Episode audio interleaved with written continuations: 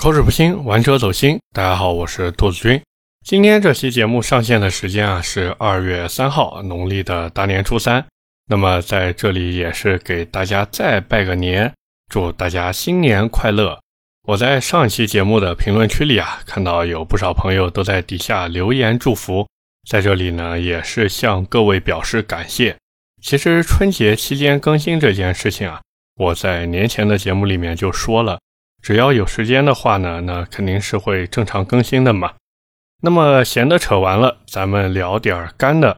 这两天我闲着没事儿的时候呀，带着老婆孩子去家附近的商场溜达溜达。我发现虽然是过年期间啊，但是这个新造车势力们啊，他们的卖车热情都很高涨。主要原因呢，就是这些新造车势力们，他们的 4S 店或者说线下服务点吧，都基本上开在这些商场里面嘛。那么在商场的中庭呢，华为也是放了一个展台在那儿，除了展出自己的电子产品以外，就比如什么手机啊、Pad 呀、手表啊啥的，还停了一台车在旁边。哎，我老婆看到以后呢，就问我说：“哎，这华为现在也开始造车了？”我呢就呵呵一笑啊，跟他说，其实这并不是华为造的车，这个车啊其实是问界 M5。我老婆说这之前也没看过呀，甚至都没听说过问界这个牌子。我说确实是这样，并且呢这个里面啊还有一段特别曲折离奇的故事，而这个故事的开端就是赛利斯。这很多朋友之前说：“哎呀，兔子你老是不讲故事。”那今天我们就来讲一讲，好不好？早在二零一九年的时候呀，赛利斯他就发布了旗下的第一款车型，也就是赛利斯 SF 五这台车。关于赛利斯这个品牌呢，有人说它是一个洋牌子，也有人说呢，它就是挂羊头，这羊是那个海洋的羊啊，挂羊头卖狗肉的一个品牌。那么关于这个品牌的背景呢，大家其实在网上查一查就能看得到。简单来说呢，它确实是啊有在这个我们说美国那边的一个背景，不过主要发力的战场呢，哎还是在国内。而他们当时的第一款车，也就是 S F 五呢，它是一个增程式的 S U V，和理想 ONE 呀、蓝图 Free 啊什么的都差不多。当然，现在我们也都知道了。这个第一款车型呢，其实就是他们唯一的一款车型。那么在二零一九年的时候，这台车在当时发布了两个版本，也是公布了一下价格：两驱版二十七点八万，四驱版四十五点八万。我的天哪！要知道，在二零一九年那会儿呀，一个名不见经传的牌子竟然能爆出这样的价格。很多人看完以后，我估计一定是惊掉下巴的。但是赛利斯好像是觉得呢，自己只有靠这种高举高打的路线，当然这个高举高打仅限于价格啊，才能让品牌有一定的高度。不过从我们自己的角度来看呢，赛利斯他们呀，可能是忘记了一件事情，就是你定价高，你得有定价高的实力啊，或者说你得有一定的底气，才能定这么高一个价格。或者哪怕我们不说这些，最起码你得有故事能说吧？就比如说特斯拉，它当时价格对吧也不便宜嘛。不管是最早的那个 Model S 也好，还是后来的 Model X，又或者是再后来的 Model 3，对吧？它的这些车子在没有调价以前，价格都不算便宜。可是人家有什么？人家有埃隆·马斯克这么一个国际化的大 IP 或者说大网红在背后撑腰呀。而且特斯拉真的有很多故事能说，对不对？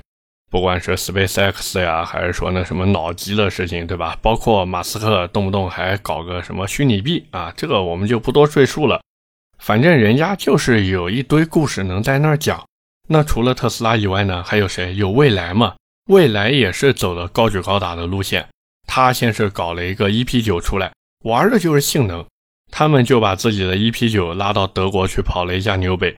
直接就把自己跑成了当时的最速电动车呀！你也别管这 EP9 自己能不能买得到，反正人家这个噱头和故事都有了。那各位再回头看一看赛利斯有什么呢？显然它是什么都没有的。而且还有一个问题摆在赛利斯的面前，就是这个赛利斯呀，它其实是小康集团全资的一个子公司，名字呢叫做金康新能源做的一个牌子。那小康集团大家都知道，就是那个做面包车的小康嘛。之前不是还有句广告语吗？叫“驾东风奔小康”啊。所以大家其实可以简单的看作啊，是小康他不再想和东风一起做面包车了，他们呢想往高处去走。可是消费者会认吗？那显然不会嘛。就像现在很多买蔚来的车主呀，他们回家以后第一件事儿，呃，不对，其实是还没有出 4S 店时候第一件事儿，就是要把自己车屁股后面“江淮汽车”四个字抠掉。为什么呀？因为人家买电动车图的就是一个腔调。你这赛力斯虽然没有把“小康汽车”四个字写在脑门上，但是稍微了解一下的人就知道，哦，你这母公司是做面包车的，那我还是别买了。当然，我不是说做面包车的就做不了新能源车。大家看看五菱，其实就知道，人家那个五菱宏光 mini EV，对不对？都卖疯了呀！说白了，大家不是不认可这些做面包车的企业，而是大家会去看、去想，我花这些钱买你这台车，它究竟能不能给我带来和这个价格相符的一些东西？就像很多人去买特斯拉的时候，他就会觉得我买的不是车呀。而是选择了一种走在时代前沿的生活方式。当然，这个话不是我说的呀，就是我在论坛里面抄过来的。那包括买五菱宏光 mini EV 的人，他其实也会觉得，我不是买不起更好的电动车，我只是想要一个有趣的代步工具啊，就是这样嘛。说白了，就是很多人他在买车的时候，他需要这个产品给他带来一些我们说心理上的暗示，或者甚至可以说是心理上的明示。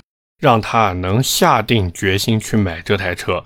况且，我们撇开这种销售的因素不谈，我们再说一个实际一点的事情，就是哪怕做面包车，东风小康啊，都一直被五菱吊着锤。所以大家懂的嘛，对不对？那么言归正传啊，我们回到赛力斯这个牌子上来讲，虽然啊说赛力斯在很长一段时间里面都是处于一个边缘状态，不过好在它背后的资本呢，确实还挺雄厚的。像烧钱活下去这种事儿呀，对他们来说就是小菜一碟嘛。毕竟每年光是卖面包车都挣的也算可以的了。你这赛利斯烧掉的钱真的有点小儿科。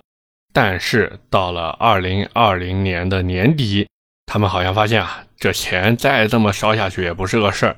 于是呢，他们在二零二一年的四月搞了一波新操作，就是啊，以华为智选的名义。通过华为商城进行一个销售，不过这一次他们的定价呢，好歹算是靠谱一些了，定了一个二十四点九到三十三点九万的价格。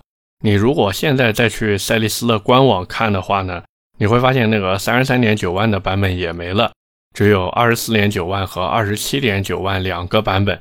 当然这是后话了啊。回到他们上架华为商城的事情来说呢。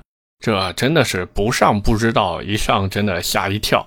就这么上架了一下以后，根据官方的说法，两天时间卖了三千，一周卖了六千。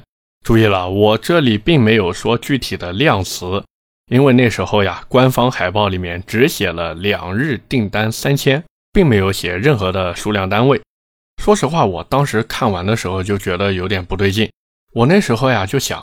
这车要是卖得好，肯定直接写对吧？多少多少辆或者多少多少台嘛？那他们这什么都不写，是不是想要让那些自媒体去自己加上量或者台做宣传呢？后来那个六千的数字呀，更是通过相关渠道去给一些媒体啊透露成这个六千的，其实就是车厂合作的公关公司嘛。于是大量的自媒体真的就给宣传成了六千辆。那么纸终究是包不住火的嘛？像乘联会啊，这是我们最为官方的一个数据了。它在后来公布出了一个销量来看呢，真的是狠狠的打了赛力斯的脸。因为赛力斯 SF5 这台车，它在整个2021年一共只卖了八千多台。换句话说呢，就是当时的这个三千和六千两个数字呀，纯属自嗨，甚至可以说是有意的在骗。而在这次之后呢，赛利斯又一波骚操作开始了。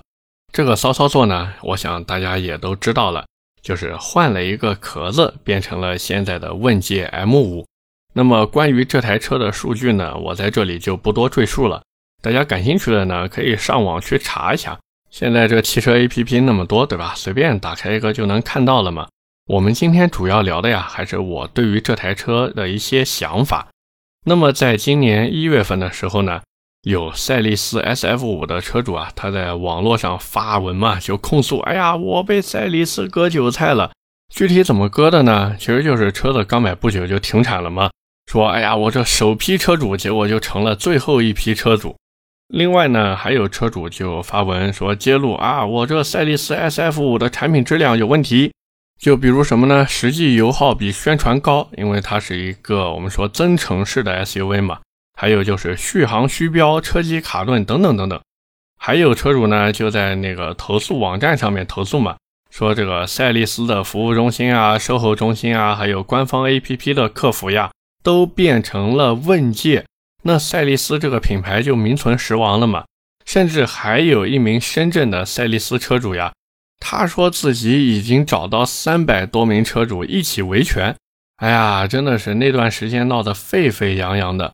并且啊，那时候有一些车主就发现，在赛力斯官方的 APP，还有华为官方商城这些渠道里面呢，赛力斯 SF5 要不然就是没有办法预定，要不然就是已经下架。于是这就又加深了他们这种对吧被割韭菜的想法。那赛力斯是怎么处理的呢？他们呀发了一个叫“给赛力斯 SF5 用户的一封信”来作为回应。他们是这么说的啊。赛力斯 SF5 会继续接受用户订单，用户下单以后呢，赛力斯将及时安排专人跟进协助交付。在车主权益方面，赛力斯 SF5 全系的首任车主，除了享有三电系统八年十六万公里的质保之外，还将额外升级享有整车和增程器的终身质保。此外，首任车主如果四年内换购公司旗下其他型号的车辆，在享有拟购新车当期权益的基础上，还可以获得一万元人民币的优惠。这个东西说的其实就怎么说呢？有一点点尴尬。为什么呢？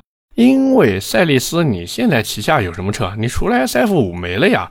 你难道说自己还能推出一些新车出来吗？反正我是不相信的。你要是真有这个实力，对吧？你还和华为一起合作开发这个我们说问界 M 五干嘛呢？对不对？那么有的车主呢也发现啊，就是在赛力斯的 APP 上面，其实还是可以提交订单的，但是呢只提供二十四点六八万元的四驱版本，像那个更便宜的两驱版呀就没有办法预定了。我呢是在录制这期音频之前，还又去官网再看了一下，确实是这样，官网上面也是只能订这个二十四万六千八的四驱版，而且呢，在这个事情闹得沸沸扬扬的时候呀。网上呢，其实还流传出了一个我们说所谓的华为旗舰店员工的说法，呃，他是这么说的啊，SF 五没有停产，只是不接受预定。现在问界 M 五新车上市，生产线主要供应 M 五，SF 五要看厂家通知。这段话呢，大家可以细品一下。反正我是觉得主要透露出两个消息吧。第一个呢，就是问界 M 五确实就是 SF 五的换壳。那第二个呢，就是赛力斯那个 SF 五，基本上可以和凉凉划等号了。说实话，对于那些被赛力斯割掉的韭菜们呢，我是深表同情的啊。本来你们是出于对厂家的信任去买这车，结果嘛，真的是一声叹息。而现在这个问界 M 五呢，我也是趁机小小的静态的体验了一下，这个系统啊，确实是华为的那个鸿蒙 OS。然后整体的这个车机，它在操作的时候呢，确实流畅度挺高的，并且啊，整台车它反正除了电池之外，像什么电机、电控、雷达呀、系统呀、音响啊，这些全都是华为的。所以各位可以看作什么呢？就是赛力斯现在就是一个代工厂，然后做出来的这车呢，就是不贴华为 logo 的华为电动车。可能有朋友听到这儿就会疑惑了，这个华为为什么不贴自己的 logo 在这车上呢？因为一般来说，像华为，对吧？它的品牌号召力很强的呀。难道不是说贴了这个华为 logo 以后会更好卖吗？其实我感觉啊，原因有几个。第一个呢，就是华为之前他自己在公开场合也说过嘛，哎呀，我们华为不造车，所以如果贴华为的 logo 属于当众打脸这种事儿呀，他们干不出来的。第二个呢，就是为了甩锅，我华为只是和他们合作，如果有质量问题，不管是从法律还是从舆论上面，华为是一点责任都没有的。这个不是我在乱说呀，各位，而是华为官网上确实没有汽车业务的介绍，更没有这个问界 M5 的介绍。只是呀，在华为商城的华为智选里面上架了 M5 这台车，但是你把这个详情页哪怕翻个底朝天，你也找不到华为汽车四个字，并且它这个详情页里面还明确写明了一句话，就是这车呀，它是由重庆金康赛力斯汽车销售有限公司提供售后服务，所以这也是为什么大家能在华为的店里面看到问界 M5 这台车。包括在华为的商城里面也能订车，但是你就是看不到车头上的华为 logo。那么撇开华为 logo 不谈呢？说实话，这车给我留下的第一印象确实不太好，因为它就是一个赛力斯 SF5 的换壳嘛，甚至可以说它就是赛力斯 SF5 换了一个标，然后卖给你嘛。结果这个价格对吧，好像还贵了一点啊。而且除了这个之外呢？我在他们这个临时展台看车的时候，这个服务态度确实有那么一点点不是很到位。你如果说是去看华为的那个手机呀、手表呀什么的，那个工作人员呢就会比较热情的跟你介绍一下。假如说你去看这台车的话，那基本上就是没人搭理你的，甚至你从这个上车坐下，然后再到走人的时候。都没有任何一个现场工作人员过来跟你说话，而且除了这个以外呢，我在这个展位现场呀，还客客气气的问了一下人家，就是这车能不能试驾。结果我也不知道是我碰到的销售比较冷淡呢，还是说他们就这么傲娇。那个现场的工作人员呢，直接就甩给我一句：“啊，你想试驾，直接去官网预约。”然后他就走了。各位没有听错，直接走了。甚至我后来还看到，就是有两个人想要上车静态体验一下的时候，直接就被现场的工作人员给劝下来了。不过我那时候离得也比较远，也不知道发生了什么事情。我所看到的就是两个人想要上车体验，然后工作人员不让他们上去。哎呀，真的是。当然，我也愿意去相信啊，这只是由于员工培训不够及时，也不够到位。甚至我相信，这只是因为过年期间员工放假。那临时工作人员的工作能力呢，还是有点不足的。然后呢，给这些现场的消费者呀、客户呀带来了一些不太好的体验。反正不管怎么说呢，我是一直觉得吧，作为一名中国人，那我们对于国产品牌确实是要支持的。可是这支持的前提是你能切实的给我提供一个良好并且优质的产品，而不是打着国产品牌的旗号呀。在这边端起碗吃饭，放下筷子骂娘。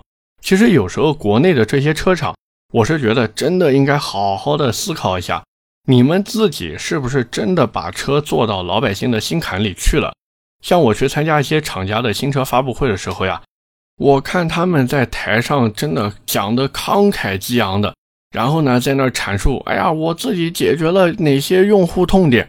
那时候我真的是尴尬的，能抠出一个三室两厅一厨两卫出来，因为有的痛点真的就是他们臆想出来的，真是怪不得他们的车子总是会有异响，可能原因就在这儿。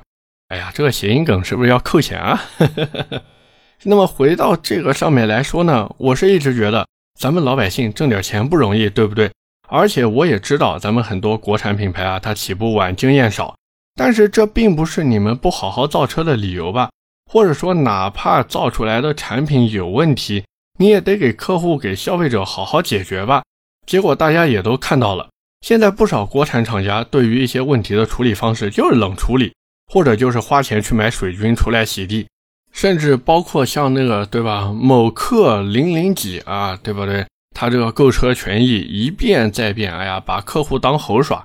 我也是在节目里面不止一次吐槽过那个某利了，对不对？真的是学好不容易，学坏一出溜。